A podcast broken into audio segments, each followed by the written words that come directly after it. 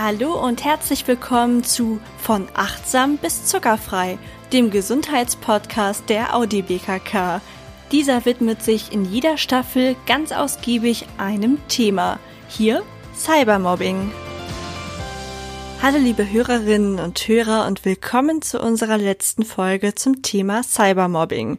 In dieser Folge möchten wir den Blickwinkel der Lehrer einnehmen und schauen, was man tun kann, wenn es in der eigenen Klasse Verdachtsfälle oder schon bestätigte Fälle von Cybermobbing gibt. Außerdem geben wir Tipps, was man präventiv gegen Cybermobbing tun kann.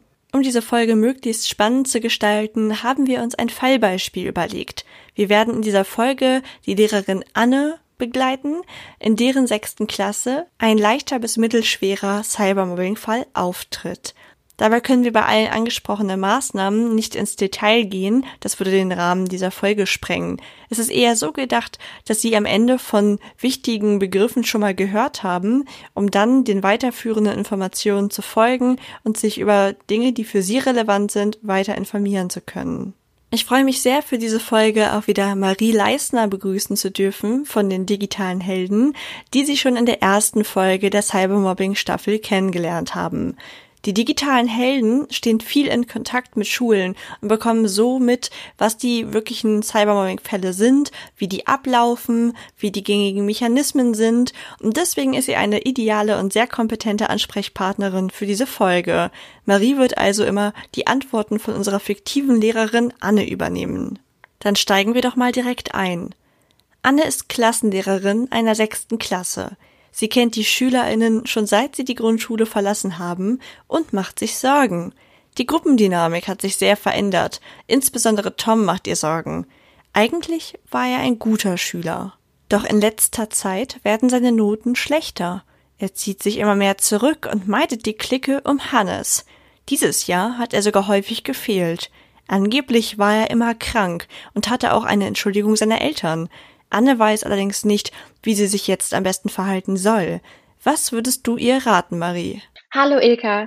Ja klar, also das ist natürlich ein relativ kniffliger Fall von Tom. Und auch die Situation, in der Anne jetzt gerade ist, ist natürlich schwer einzuschätzen, woran liegt es jetzt eigentlich gerade, dass Tom sich so ein bisschen zurückzieht. Und deswegen würde ich an der Stelle erstmal raten, alles gut zu dokumentieren. Also bevor voreilige Schlüsse gezogen werden und irgendwie jetzt Gespräche sofort mit den Eltern gesucht werden oder irgendwas angesprochen wird, was vielleicht gar nicht vorliegt, erstmal dokumentieren, wie verhält sich denn die Klasse, wie verhält sich denn die Clique um Hannes und wie verhält sich denn Tom eigentlich an welcher Situation. Ja, ich kann mir sehr gut vorstellen, dass so eine Dokumentation vielleicht auch mit Datum, Uhrzeit, kurzer Beschreibung und eben was passiert ist, einem hilft, auseinander zu dividieren, ob es wirklich Cybermobbing ist, beziehungsweise Mobbing. Denn wir haben ja in der ersten Folge gelernt, dass wir ganz oft Konflikte fälschlicherweise als Cybermobbing-Fall einordnen. Damit etwas Mobbing ist, müssen ja bestimmte Kriterien eintreten, wie das etwas wiederkehrend ist, dass das Ungleichgewicht der Kräfte vorliegt und es auch über einen längeren Zeitraum von den gleichen Menschen geschieht und über so eine Dokumentation lässt sich das ja dann sehr gut überprüfen. Angenommen, Anne macht das jetzt, was kann sie denn dann noch für Tom machen? Parallel dazu sollte sie dann versuchen, ein ganz gutes Verhältnis zu Tom aufzubauen, ohne über ihn zu urteilen, ohne zu denken, oh, der hat sich ja vielleicht selber in die Situation reinmanövriert, sondern einfach Vertrauen zu schaffen zu ihm und erstmal an der Stelle, wie ich gerade schon gesagt habe, ein bisschen vorsichtig zu sein mit eigenen Lösungsvorschlägen und auch ohne sein Einverständnis, also ohne vorher mit ihm geredet zu haben, erstmal mit niemandem zu sprechen. Also jetzt ohne das vorher mit ihm abgeklärt zu haben, schon seine Eltern zu kontaktieren oder die anderen zu fragen, sondern lieber Vertrauen zu ihm aufbauen und parallel anonym mit einer anderen Vertrauensperson sprechen. Anne vermeidet also, Druck jeglicher Art auf Tom auszuüben und ist einfach für ihn da, hört ihm zu und bietet ihm immer wieder ihre Hilfe an. Es dauert eine ganze Weile, aber dann rückt Tom mit der Sprache raus. Irgendwann öffnet er sich und erzählt ihr, wie alles angefangen hat, nämlich bei WhatsApp. Es gab eine Klassengruppe, in der Hannes sich immer wieder über ihn lustig gemacht hat. Keiner hat ihm dort beigestanden, viele haben einfach gar nichts geschrieben, außer natürlich die Clique um Hannes selbst, die haben natürlich mitgemacht. Irgendwann wurde dann sogar eine zweite Gruppe gegründet, aber alle durften dort rein, nur Tom nicht. Tom stinkt, wurde sie genannt, und es wurde überhaupt nicht verheimlicht, dass es diese Gruppe gibt. Tom sollte das ruhig wissen. Letztlich vertraut er sich Anne nur an, weil sie ihm versprochen hat, es nicht weiter zu erzählen. Aber Anne möchte ihm natürlich helfen. Was kann sie jetzt für ihn tun? Genau, also das eben aufgebaute Vertrauen möchte Anne jetzt natürlich nicht wieder brechen, indem sie die Informationen direkt an Dritte weitergibt. Deswegen würde ich empfehlen, erstmal die Verfassung von Tom einzuschätzen. Also gibt es gerade eine akute Gefährdung für ihn oder für andere? Und ansonsten erstmal das Gespräch mit Tom suchen und dann gemeinsam nach einer Lösung suchen und überlegen, wie man jetzt weiter vorgehen kann. In diesem Gespräch stellt sich heraus, dass Tom keine akuten Gedanken hat, weder gegen sich noch gegen andere. Allerdings zweifelt er schon an sich und hat das Gefühl, dass er es irgendwie verdient hat, dass er vielleicht etwas gemacht hat, damit die anderen ihn so behandeln. Wie kann Anne ihn dort aufbauen? Da ist natürlich ganz wichtig, ihn immer wieder zu bestärken, dass er nicht schuld daran ist, wie die anderen gerade mit ihm umgehen. Also Anne sollte ihm immer wieder zeigen, dass er nichts falsch gemacht hat und dass er es auch nicht verdient hat, so behandelt zu werden. Und dabei ganz, ganz wichtig, dass jetzt selbstverletzendes Verhalten die Situation auch nicht lösen wird. Denn gerade so in der Pubertät denkt man auch oft, dass man jetzt für immer in der Situation gefangen ist. Und deswegen ist es an der Stelle ganz, ganz wichtig, dass Anne ihm Mut zuspricht, die Situation jetzt auch ja auszuhalten und darauf zu vertrauen, dass sich auch wieder was ändern wird und dass es nicht für immer so bleiben wird. Anne und Tom stehen im regelmäßigen Austausch miteinander und Tom hat das Gefühl, dass er ihr jetzt wirklich vertrauen kann. Deswegen gibt er ihr das Einverständnis, die nächsten Schritte zu gehen und auch andere Menschen mit einzubeziehen. Welche Schritte könnten das denn jetzt sein? Also der allererste Schritt könnte sein, ihn darauf vorzubereiten, die Eltern mit ins Boot zu holen und den Eltern zu sagen, was eigentlich gerade passiert. Und dann können natürlich auch noch andere Vertrauenspersonen jetzt über den ganz konkreten Fall informiert werden, also vielleicht die allerbesten Freunde, Geschwister. Und die können dann gemeinsam mit, mit Hannes reden und ihm da auch wieder Kraft geben. Aber nur wenn auch wirklich die gesamte Gruppe, die in den Mobbing-Prozess involviert ist, dann auch zum Gespräch gebeten wird, kann wirklich was verändert werden. Und deswegen muss langfristig dann mit der gesamten Klasse beziehungsweise mit allen, die in den Mobbing-Prozess involviert sind, geredet werden. Denn das ganze Problem muss aus der Virtualität rausgelöst werden, um es etwas greifbarer zu machen. Und dabei kommt es gar nicht darauf an, wer jetzt angefangen hat, wer alles mitgemacht hat, denn bei Mobbing-Prozessen sind oft einfach viele beteiligt. Und da müssen jetzt alle Schülerinnen und Schüler, die Eltern und auch die beteiligten Lehrer, die was mitbekommen haben, zusammenarbeiten. Alle müssen an einen Tisch geholt werden und dann am besten noch eine objektive Person dazu, äh, die dann am besten eine Mediatorausbildung hat oder Schulsozialarbeiter oder Schulsozialarbeiterin ist. Und diesen ganzen Zugang nennt man No-Blame-Approach. Dabei werden alle Beteiligten an einen Tisch geholt, ohne dass eine bestimmte Partei beschuldigt wird. Also weder Betroffene noch Täterinnen und Täter. Denn der Fokus liegt beim No-Blame-Approach, wie der Name auch schon sagt, nicht auf der Suche eines Schuldigen, sondern auf der Lösung des Problems. Auf diese Weise gelingt es ihnen wirklich, den Fall zu klären. Damit sowas nicht nochmal passiert, möchte Anne einiges präventiv einführen. Was gibt es denn da so für Möglichkeiten? Wie kann man die Schüler schon auf solche Themen vorbereiten und vielleicht verhindern, dass es zu solchen Vorfällen kommt? Genau, hier gibt es ganz viele Möglichkeiten, wie man präventiv vorgehen kann. Da sind quasi der Kreativität eigentlich keine Grenzen gesetzt. Man sollte auf jeden Fall das Thema Mobbing, aber auch die Virtualität, also das Thema Cybermobbing im Unterricht behandeln am besten sowas wie einer Klassenlehrerstunde oder Gemeinschaftsstunde oder vielleicht auch in regelmäßigen Projekttagen zum Thema Mobbing und Cybermobbing. Und äh, da gibt es ganz viele hilfreiche Arbeitsblätter und Gruppenübungen, die einem dabei helfen, Schülerinnen und Schüler dafür zu sensibilisieren und sich mehr und intensiver auch wirklich mit dem Thema auseinanderzusetzen. Da ist wahrscheinlich sogar auch ein Projekttag noch geeigneter als einfach nur eine Stunde, weil einfach das Thema dann intensiver bearbeitet wird. Dafür gibt es ganz hilfreiche Informationen auf sprichdrüber.de und natürlich auch gute Übungen und Arbeitsblätter auf ClickSafe. Und grundsätzlich sollte man, unabhängig von den Projekttagen, natürlich auch immer mit seinen Schülerinnen und Schülern Zivilcourage fördern. Denn jetzt gerade wie in diesen Zeiten, in denen auch im Internet so viel Hass geschürt wird, ist Zivilcourage gefragter denn je. Eine Möglichkeit, um auch wirklich ähm, präventiv auf Cybermobbing eingehen zu können, ist außerdem auch sowas wie ein Kummerkasten, so dass diejenigen, die davon betroffen sind oder vielleicht auch diejenigen, die das mitbekommen, die klassischen Bystander und sich eigentlich nicht trauen würden, irgendwie einzugreifen, dass die die Möglichkeit haben, etwas zu melden und zu sagen, hey, da geht gerade was nicht, ja, mit rechten Dingen zu, da läuft gerade echt mächtig was schief, dass die die Möglichkeit haben, das auch dann, ja, zu melden, ohne sich vielleicht irgendwie vor jemanden zu stellen, weil das ist nämlich oft auch der Mut, der an der Stelle noch fehlt. Deswegen ist so ein Kummerkasten vielleicht ein erstes Instrument, um zumindest stille Zivilcourage fördern zu können. Genau. Und dann, gerade wenn wir natürlich in, ja, im digitalen Raum unterwegs sind und uns mit digitalen Themen beschäftigen, ist es natürlich auch ganz, ganz wichtig, einfach präventiv aufzuklären über die rechtliche Lage. Also beispielsweise über Recht am eigenen Bild, an Fotos informieren und erklären, dass es zum Beispiel eine Straftat ist Fotomanipulation zu erstellen oder einfach Bilder weiter zu verschicken, ohne die Einwilligung des anderen.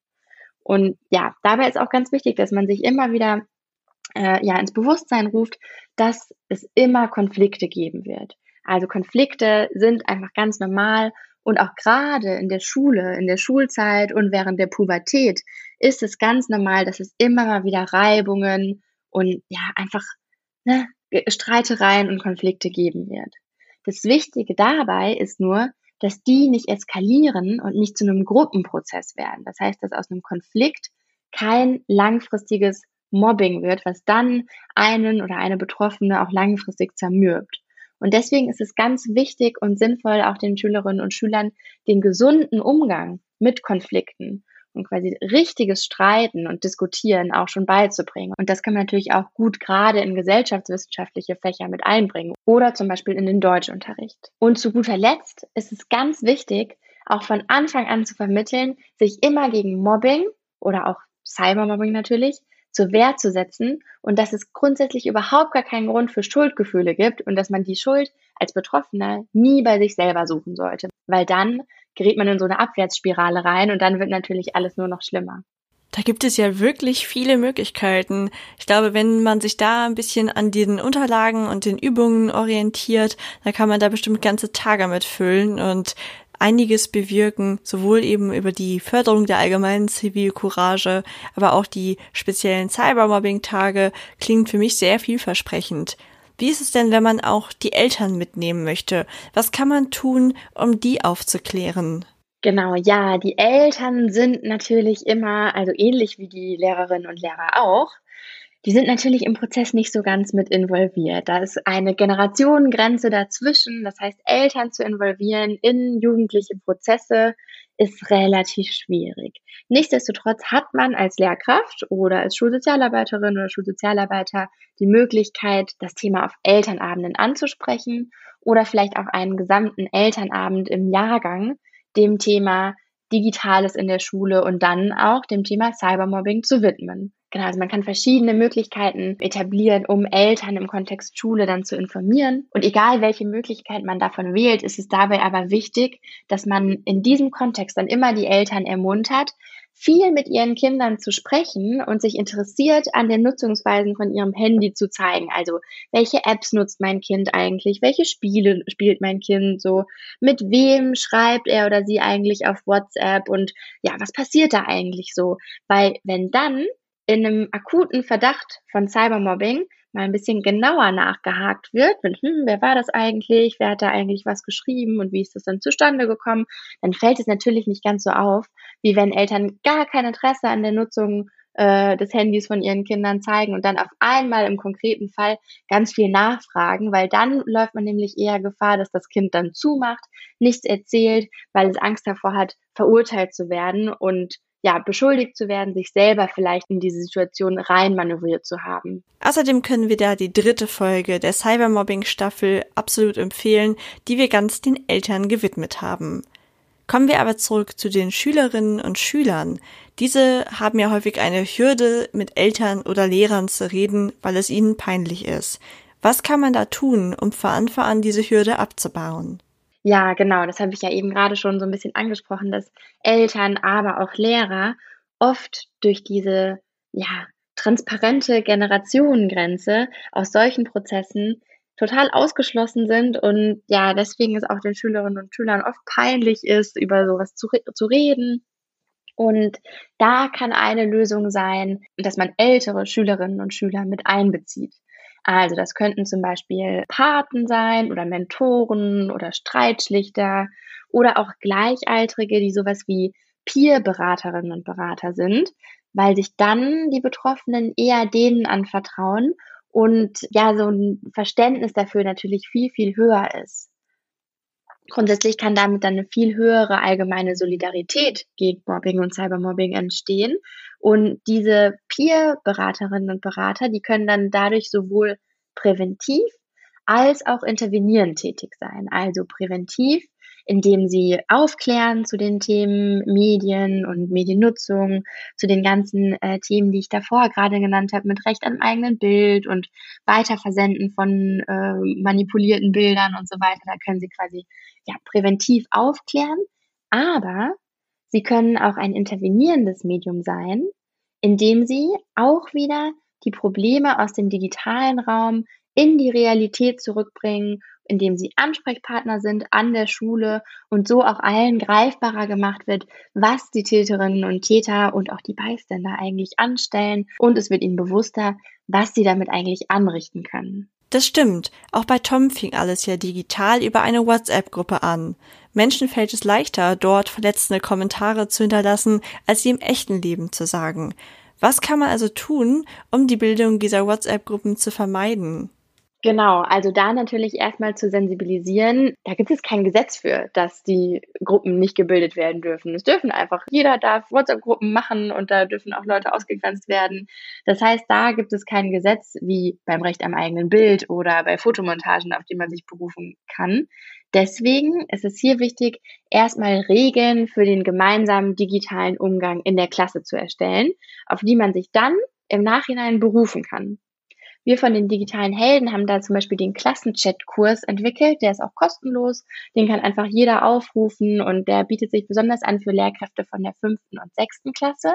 Und dabei helfen wir dabei, digitale Klassenregeln für die Klassengruppe zu erstellen. Und wenn man diese Regeln dann einmal erstellt hat, dann ist es so ein bisschen wie im Straßenverkehr. Also auch dann, wenn es die Regeln gibt, dann ja, gibt's immer wieder welche, die auch quasi über Rot fahren und sich über die Regeln hinwegsetzen. Aber dann hat man anhand der Regeln, die man erstellt hat, zumindest schon mal sowas wie die Straßenverkehrsordnung etabliert und kann sich dann darauf immer wieder berufen und hat damit gleichzeitig seine Schülerinnen und Schüler auch zum Thema sensibilisiert. Das klingt für mich sehr effektiv. Ich könnte mir gut vorstellen, dass sich Kinder oder Jugendliche da von Gleichaltrigen viel mehr sagen lassen. Ja, genau. Auf jeden Fall hat man dann nämlich auch was, worauf man sich dann berufen kann. In diesem Fall, also bei Tom, ist ja alles gut ausgegangen. Aber es war auch kein schwieriger Fall. Manchmal ist es so, dass all diese Maßnahmen nichts bringen oder dass es schon ein Schritt weiter ist, dass auch manipulierte Bilder im Umlauf sind. Vielleicht richtet sich das Cybermobbing sogar gegen die Lehrkraft selbst. Was kann ich denn in diesen extremeren Fällen tun? Ja, genau. Also das, was wir jetzt beschrieben haben, das war so ein klassischer Mobbing-Fall oder klassischer Cyber-Mobbing-Fall, in dem es jetzt auch noch nicht wirklich ähm, ja, rechtliche Konsequenzen gebraucht hat, wenn es natürlich um eine enorme Diffamierung von Personen, um ja äh, absoluten Missbrauch von Daten und so weiter sich handelt, dann muss natürlich härter durchgegriffen werden. Also sobald wir uns im strafrechtlich relevanten Bereich befinden muss die Schulleitung informiert werden, ähm, besonders wenn man nicht weiß, wer genau dahinter steckt. Eltern müssen sofort mit ins Boot geholt werden und es muss grundsätzlich einfach härter durchgegriffen werden, sodass dann sogar auch zivilrechtlich oder strafrechtlich dagegen vorgegangen werden muss. Ähm, auch da sollte man nie alleine vorgehen, sondern sich immer erstmal äh, die Hilfe von Fachkräften holen, also die Schulsozialarbeit, Schulpsychologie mit ins Boot holen und sich dann auch rechtliche Hilfe holen, die sich besonders auf Schule spezialisiert haben. Also grundsätzlich sollte man deswegen immer, sobald es sich irgendwie im strafrechtlich relevanten Bereich befindet, härter durchgreifen und auch den Schülerinnen und Schülern klar machen, dass das was sie gerade machen, nicht legal ist. Ich könnte mir auch gut vorstellen, dass vielen Kindern wirklich gar nicht bewusst ist, dass das illegal ist, was sie da tun. Und deswegen ist es, glaube ich, ein sehr wichtiger Ansatz, davon anfangen aufzuklären. Ja, genau. Also gerade wenn wir uns in so Bereichen befinden, wie das Sticker oder Memes von Lehrkräften erstellt werden oder von anderen Schülerinnen und Schülern, da wissen oft die Schüler nicht, dass das, was sie gerade machen, strafrechtlich relevant ist. Und deswegen ist es da ganz wichtig, sowohl präventiv aber auch in der Intervention Maßnahmen folgen zu lassen. Das ist zwar hart, aber es ist auf jeden Fall notwendig, um, um das langfristig auch einzudämmen. Damit wissen wir ja jetzt, wie wir sowohl präventiv als auch intervenierend gegen Cybermobbing vorgehen können. Vielen Dank, liebe Marie, dass du und die digitalen Helden uns hier so schön zur Seite gestanden haben. Und ich hoffe sehr, dass Sie als Lehrkraft nun ein paar Ideen haben, sei es der No-Blame-Approach oder das Peer Group Mentoring. Natürlich können wir diese Ansätze hier nicht tiefgreifend besprechen, aber ich hoffe, dass Sie damit jetzt eine Idee davon bekommen haben, was Sie an Möglichkeiten zur Verfügung haben und nun weitere Informationen dazu einholen. Ein super Ansatz ist dafür unsere Seite www.sprichdrüber, wo wir die wichtigsten Informationen der Cybermobbing-Folgen gesammelt haben und auch weitergehende Informationen verlinken. Ja, danke dir, Ilka, und vielen Dank, dass ich hier sein durfte und dass ihr euch so einem wichtigen Thema in diesem Podcast annehmt. Und damit endet auch schon unsere zweite Staffel zum Thema Cybermobbing. Wir haben in der ersten Folge einen Rundumblick gegeben. In der zweiten Folge haben wir uns der Perspektive von Schülerinnen und Schülern gewidmet. In der dritten Folge den Eltern. Und das war jetzt ja die abschließende Folge für die Lehrer. Falls Sie eine davon verpasst haben, können Sie die gerne nachholen oder auch viele der Informationen auf www.sprichdrüber.de nachlesen. Abonnieren Sie gerne unseren Kanal, um auch weitere spannende Staffeln nicht zu verpassen.